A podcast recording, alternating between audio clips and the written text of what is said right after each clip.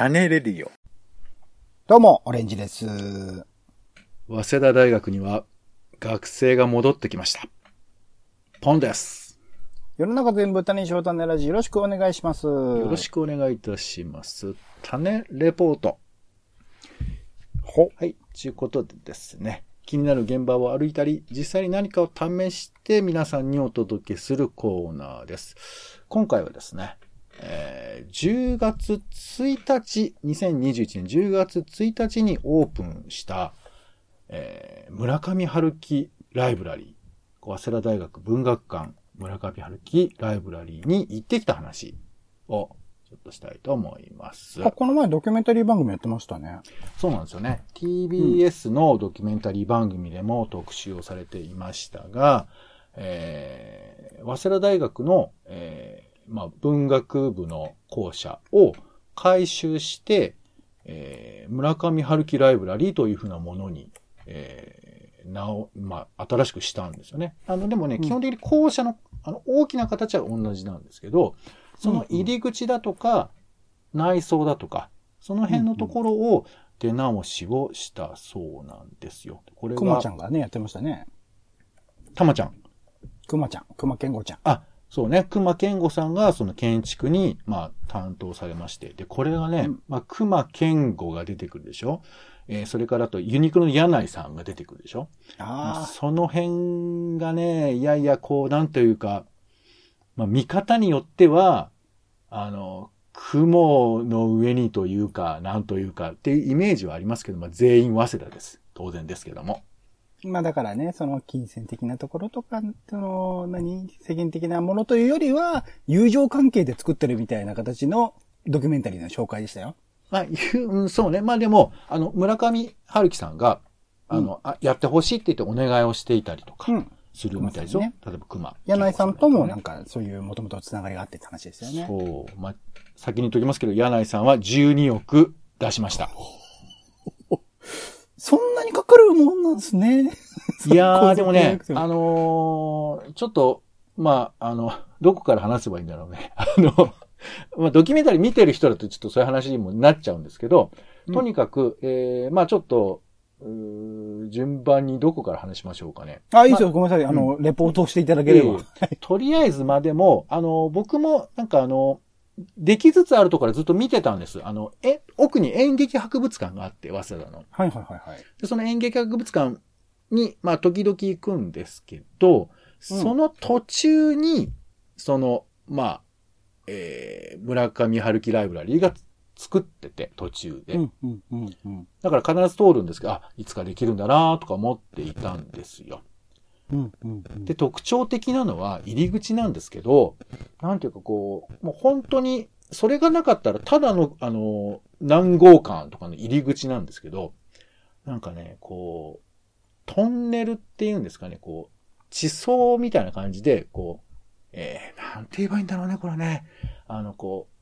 えー、なんちゅうの？なんちゅうの？なんかでも、あの、番組の中ではその中に迷い込んでしまうような感じ。その、ま、村上さんの小説を読んでると、トンネル上のところで入って何が起きるかその先わからないみたいな感じの説明してましたけどね。そうそう。あのね、えっ、と、鉄の棒が、こう、なんていうか、こう、アーチになってる感じで、ずっと続いていて、で、それの上に木の板が張ってあって、うん。で、そこは、あのちゃ、んっぽいな、そこらね。アーチは並んでるんですけど、完全に埋められてるわけではなくて、まあ、あの、光も普通に入るようなとこで。ただ、こう、だんだんとこう、えー、なんかこう、まるでトンネルの入り口のように、その、えー、ファサードという部分なのかな？そこが作られていて、まるで、まあ、えーその建物の中に、えーがトンネルのように見えるようなイメージで、まあ、作られていて。で、さらにややこしいのは、その、ファサードになってるそのトンネルのその木の部分が、そのまま、えー壁の方を伝って、あの、もう一箇所の入り口の方まで伸びてるんですよ。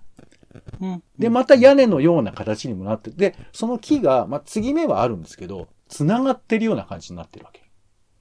うん。だから、で、実際まあドキュメンタリーなんか見るとわかるんですけど、これはまあだからその、えー建築的にはその中にその鉄の部分があって、で、その鉄の部分に上にまた木を取り付けるような作業なんですけど、この鉄の方を北海道から取り寄せるとか、で木の部分もなんかそう特殊な、えーよくしなるものを使ってるだとか。なんかそんで、しかも鉄はなんか全部手手作業でその接続部分を作っていて、みたいな話があって、それはまあ金もかかるだろうななんて感じもあるんですけど、っ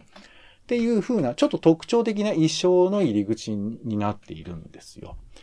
これは、なんか、なんかやる気があるなっていう感じだけずっとしてまして。うん。まあ見てたんです。そうそう。それで、ただ、これがね、やっぱり、まあこのコロナ禍中ということもあって、予約制に今なってまして、うん。なのでですね、あの、始まる前の予約は結構空いてたんですよ。ああ、いけるのかなみたいな思ってたんだけど、多分記者会見かなんかしたのかなもうね、全く一月くらい全然空いてない状態になったんです。へえそんな話題になってたんだ。そう、今でも予約のカレンダーを見ると、多分ほとんど空いてないと思いますよ。ほとんどっていうか、全然空いてないと思う。で、昨日見た段階では、えっ、と、最後の12月の、えー10日ぐらいは人数がいましたんで、だからもしかしたら、あの、予約できる一番最後の日だけは、もしかしてちょっと空いてるかもしれません。まあ、そんな感じです。で、まあ僕もちょっと諦めてたんですよ。あの、種ラジでもちょっと喋りたいなと思ったりもしてたんですけど、なかなかいけないのかなと思ったら、たまたま1って出てて、明日1って出てて、すごい。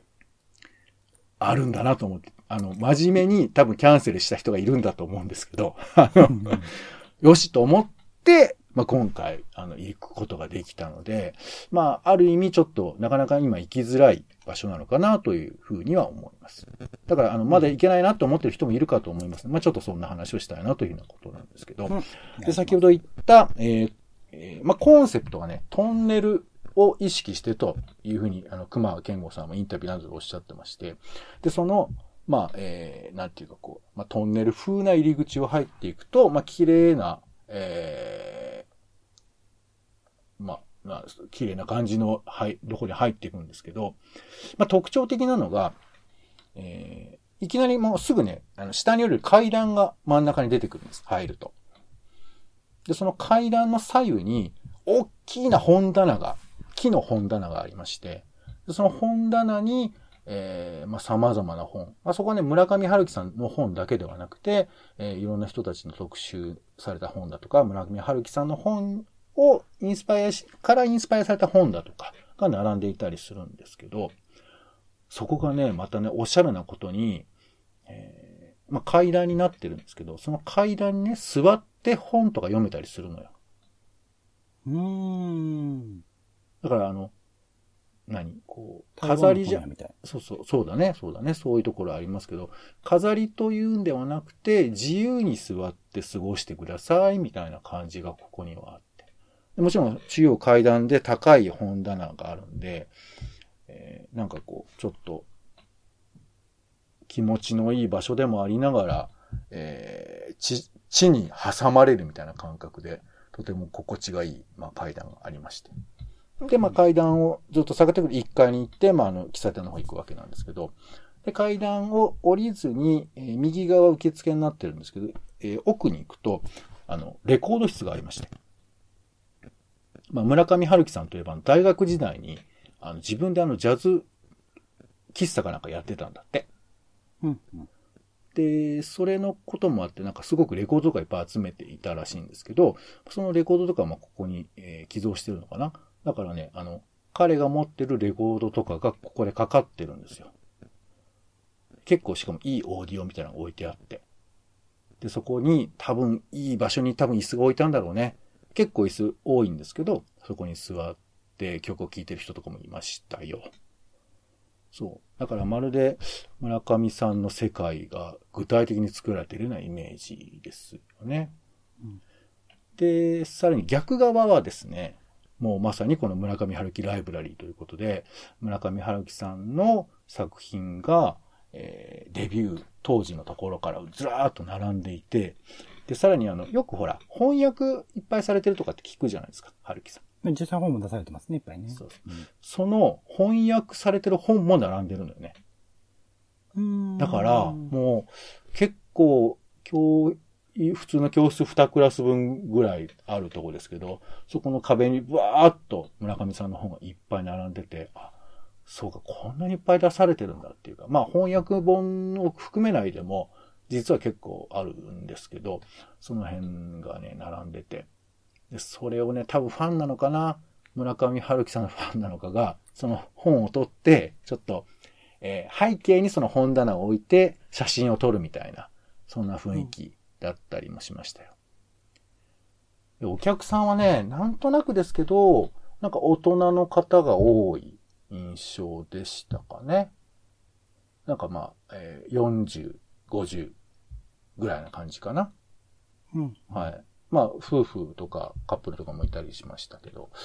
そんな感じで、なんかちょっとこう、大人のムードっていうんですかね。まあもちろんその村上さんの世界というのもありますけど、そんな感じもありました。で、全体にね、特徴的なのはね、とにかく椅子が多いんですよ。うーん。で、これ何なのかなと思ったら、多分その、いわゆる何？えー、村上春樹の記念館にしたいわけじゃないんだっていうところが、まあ、あの、インタビューでも言ってましたけど、うん、ここを使って交流の場所にしてほしいとか、まあ、あと読むとかね、そういうふうな場所にしてほしいとか、えー、いうことがあるんじゃないのかなと思ったから、その椅子に座ってちょっと喋るとかさ。まあ、あの、もちろん、現状だとあんまそういうふうな風景は見られないんですけど、うん、えー、そういうことがおそらく希望としてはあるのかな。もちろんね、さっき言ったその階段のところも座ることもできますし、あとあの、うんうん、ちょっと、えー、左右覆われるような、えー、本を読むのに適しているような椅子なんかもあったりして、結構椅子にはね、こだわりが実はあるんじゃないのかなと思うんですけど。うん、うん、うん。ってな感じでしたよ。で、そう。でね、あとあの、一階、あ、えっとね、ややこしいんだけど、今入ったのが一階なんです。で、うん、えー、その中央の階段を降りていくと地下に行くんですけど、この地下っていうのが、実はその、外に普通に出られる入り口もあって。うーん。でね、ちょっとややこしいんですけど、この、普通に出られるところの、い、あえっと、地下1階なのかな？そこは、喫茶店共有スペースになってるんですよ。喫茶店。うん。そう。えー、なので、ここね、誰でも入れるんです。1階は。あ、地下1階は。うん、で、階段のところも下から見上げる分には見ることできるんですよ。うん。うん、だからね、あの、予約はできないけど、そこだけだったら普通に入れるんですよ。うん。そう、だから、あの、ちょっと雰囲気だけ見たいっていう風な人は、喫茶店を見に行けば、かん、ちょっと端っこは感じられるんじゃないかなというふうに思います。うん、そこは混んでない、そんなに。そ、まあ僕が行った時はね、まあ、土日とかを混む可能性もあるかもしれないですけど、一応まあ、あの、時間は10時から17時までなので、そんなに、もうだいたい落ち着いてきたんじゃないかなと思いますけどね。うん一応そのお店では、あの、まあなんか一応なんか村上春樹の作品をイメージしたライブラリーブレンドというのが500円で飲めますんで、そういうのも飲むことができたりするんですけども。まあ1階に、あ、地下1階の一番面白いのはね、あの仕事部屋の再現ね、書斎があるんですよ、村上春樹さんの。うんうん、で、あのまあ一応、あの、ドキュメンタリー中では村上さんのその書斎がそのまま再現されてるっていうふうにおっしゃってましたけど、うん、なんかこう、腰が伸びる椅子に座って、で、振り返るとすぐにレコードが、えー、聴けるようになっているとか、なんかそういう風なものがそのまま再現されているようなので、なんかまあ村上さんファンとか、あと、まあ作家がどういう場所でやってるのかなとかね、まあ日本でまあ多分一番売れてるような作家の部屋ってどんなのかなみたいな、ちょっとそういうゲスような気持ちも込みで、えー、見ることができるんじゃないかなというふうに思います。はい。あと、まあ、あの、その地下1階には、今、僕が見たとあの期間ではありますけど、あの、村上春樹の、なんか、原作のお芝居を、の時に使った舞台セットとかも置いてあって。多分その海のカフカとかですか？そうか、なんか水槽みたいなものとか。うんうん、えー、あとなんかネオンサインみたいなものとか、が置いてありましたね。そういうものを間近で見ることができるというのも、まあ、楽しいのかもしれません。あとあの、えー、彼がやってたジャズ喫茶の、えー、時に使ったのかな？ピ、あの、グランドピアノが置いてあったりもしますよ。う。うんん。だからまあ、春樹さんのファンという意味ではその辺は楽しいのかなというふうに思ったりもしますね。うんうんと、あの、さっきの階段のとこですけど、あの、僕が目についたのは、あの、なんかね、階段の下の方は、割とソフトな本が置いてあるんだって。うん。まあ、難しくない本。で、だんだん階段上がっていくと、ちょっと哲学的な本とか、うん生とか死とかそういうふうな本が置いてあるみたいな話があって、で僕が目についたのは、えー火の鳥がまず、漫画の火の鳥が置いてありました。手塚治虫さんの。うん。うん。うん。うん。それからあとあの、谷口二郎さんかなあの歩く人。はいはい。ドラマもね、やってましたね。あれの、えー豪華版が置いてありましたよ。へー。うん。だからあのどういうチョイ、スなんだろう？うんね、あの、僕らのなんていうか、こう、金銭に触れるようなものもあったりだとか、いうのもあって、なかなかね、あの、あの並びも面白いなと思いますし、あとね、あそこで本を読むっていうのが、なんかちょっと恥ずかしくもあり、なんか活かした気持ちにもなれたりするんで、ちょっと、もし行けた人は、ちょっと調子に乗って読んでみるといいんじゃないかなというふうに思いますね。多分恥ずかしいと思うよ。うん正直言えば。まあだけど、うんここが、ね、この場所のすごいところで、そういうことを、なんか、許すというか、だから、ちょっと俺、俺、春樹です、みたいな顔して座っていいられるみたいな感じが全体に流れてるんですよ。これがちょっと、それぞれがみんな。そうそう、なんつうかわかんないけど、つまり、うん、なんかこう、かっこつけてるわけでもないんだけれど、みたいな感じがあって。うん。うん。うんこれがね、ちょっとね、不思議な感じもあるんですけど。で、えー、最後、えっ、と、さっき一回説明しましたけど、2階が展示室になっているんですよ。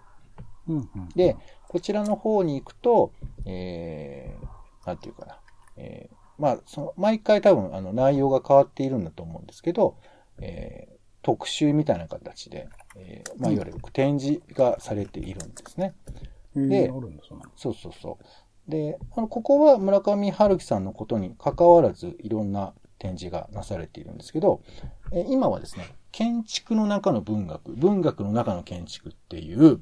タイトルの展示がなされてて、うん。で、どういう展示なのかなみたいな。うちは紹,、うん紹介文にはどこでもある普通の建物だった早稲田キャンパス旧4号館。村上春樹作品世界とのこう意図する作品コンセプトのもと、熊健吾によるリノベーションを経て大きく様変わりしましたということで、えーうん先ほどあのト、トンネルっていうイメージの話がありましたけど、その辺のことがどういうふうに作られたかっていう、まあ、簡単に言うと、えーメイキングオブ村上春樹ライブラリーってことです。うーん。そうどね。どういうふうに作られたか、うんそう、どういう計画が進められたかっていうふうなことが紹介されてて、なんかちょっと、あの、タイトルとずれてんじゃねえのかなって、俺は思ったけど、うん。うん、まあまあ、それは、あの、心の中で修正をして、あの、やっぱ熊健吾が結構ね、修正してるんですよ、途中。なんか、で、出てるものだけでも5回ぐらいその図面とかも直してたりとかして、うん。うん。えーで、まあさっきも言ったけど、その入り口のところのトンネルから、えーこう、まあ正面から言うと右側なんですけど、右側からずーっと、えー下の、地下の入り口の方に流れるように木が続いていくんですけど、これがもともと別々になってたんです。これを途中で多う分、くまちゃんがこうした方がいいかなと思って変えたりだとか、みたいな過程が結構克明に分かったりするんですよ。あと棚の形をどうしましょうかみたいなこととか、まあ全部この、あの、ハルキーライブラリのことなんですけど、そういうふうなものの工夫だとか、えーあとね、トンネルっていうふうな話も、その村上春樹作品が、まるでうっかり入り込むと全然違う世界に、えー入り込んでいくみたいな、なんかそういうふうな魅力があるというふうな、熊さんの解釈から描かれているので、なんかこう、ここの空間に入ると、この学校の中なんだけど、全然違う異世界に入ってきたみたいな気持ちになるっていうのは、まあ、結構うまくいってる面もあるのかななんてちょっと思ったりはしました。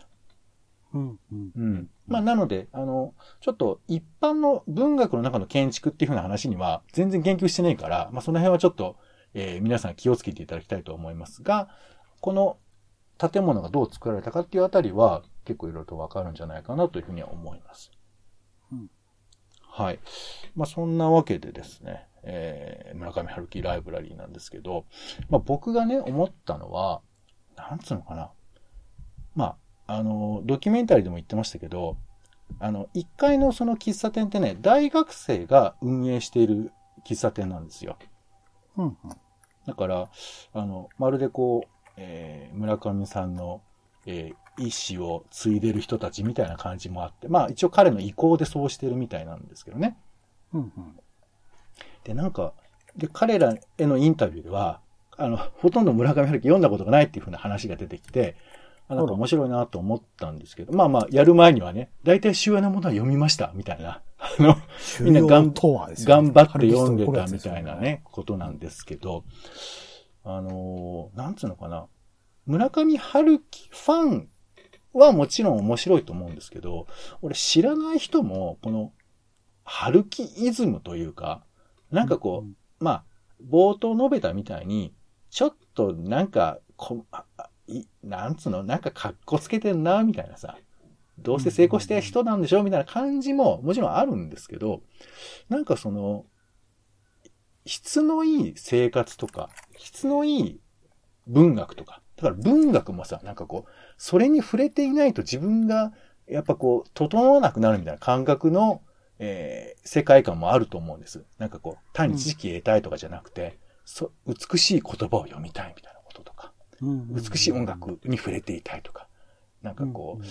いい生活を作っていく。それはその金持ちって意味ではなくて、なんかこううん自分の、えー描いている綺麗な趣味の世界にきちっといたいみたいな、そういうふうなことを実現する生き方もきっとあるのかなと思うんですけど、なんかそんな空気がね、バンバンしてくるのよ。で、まあ悪く聞こえたらごめんなさい。僕はでも、そういう気分の時もあると思うんですよ。なんか、いいソファーに座って、こう本を読みながら、まあでもバーボンでもちょっと片手に持ったりとかして。わかんない。で、それでちょっと昼間に、えーパスタでも作ったりなんかして、やれやれなんつって。なんかそういう、まあもちろんもっとこれ複雑な意味が込められてるんでしょうけど、なんかちょっと質のいい感じだとかっていうのを、うん。まあ、こういうところで1個か2個か3個か4個別にあってもいいのかなと思うと、なんかこう、割とさ、全員を受け止める場所っていうのが作られがちだけど、逆に言うと結構俺は排他的な面もあるのかなと思って。うん。うん。うんでもそれがね、とても面白いのかなと思ったんですよ。うん。うん。そうそう。なので、この、えー、格好書きの質が高いっていうやつを、まあ、時に味わうっていう場所としては、とっても面白いのかなというふうに思ったりするんで、まあ人によってはおっさんの夢みたいなイメージを持つ方もいらっしゃるかもしれないんですけど、まあでもそれはね、あの、彼の作品の細やかさを考えれば、そんな雑な論評はまあ、複雑ですよね。いっぱい、うんいろんな作品ありますか 当てはまらない気もまあしますが、まあ、そんな感じで、えー村上ファンじゃなくても、えー楽しめると思いますし、あとコンセプトとしてはね、あの、自分の名前を看板として使うことでいろんな交流が行われることを期待しているというふうなこともおっしゃってたので、いろんなイベントが行われるかと思いますので、今後は、あのね、また落ち着いてくれば、えーもうちょっと行きやすくなるのかなとか、あと1階、あ、地下1階だけだったら、喫茶店だけだったら、あの、誰でも行けますので、えー近くに寄った方はね、えーちょっと顔、えーの、覗いてみてもいいのかなというふうに思これいま、す。情報発信とかってどこでやってるんですかね？えっ、と、ウェブサイトがありまして、ちょっとね、ややこしいんだよね。えー一応、文学館のサイトもあるし、あとなんかアネックスっていう形で情報も出てたりとかするので、で、その中に予約の画面がありますから、えーまあ、空いてるところを探していただいて、えーポチッと、今のところはするっていう形ですかね。一応ツイッターでも発信してるけど、そうですね、予約状況とかはあんまわかりにくくはなってるかな。うん。そうね。まあ、それも、まあ、あんまり、まあ、たまたま僕行けたからラッキーでしたけど、慌てていくというよりかは、いいタイミングでとか、あとまあ喫茶店だけでも全然いいんじゃないのかな。うん。うんあの、正直、喫茶店だけでも十分雰囲気は味わえると思いますので、それでも、まあ、とりあえずいいのかなというふうに思います。うん。はい。ということで、えー、まあ、ちょっとね、今、なぜっていうのもいろいろあると思いますけども、まあでも面白い建物、えー、雰囲気だと思いますので、ちょっと覗いてみてもいいのかなと思います。あとあの、早稲田大学あの、楽しむところがいっぱいありますんでね、あの、いろいろ博物館とか、えー、演劇以外もね、いろいろあったりしますんで、それも覗いてみてもいいのかなというふうに思います。ということで、今回の種リポートは、早稲田大学文学館村上春樹ライブラリに行ってみたというお話でございました。はい。お相手は、えー実はこの行った後に行った演劇博物館の話が面白かったんですけど、えーホームドラマの話なんですけどね。えーこれはまた別の話。ポンと、オレンジでした。種ラジ、また。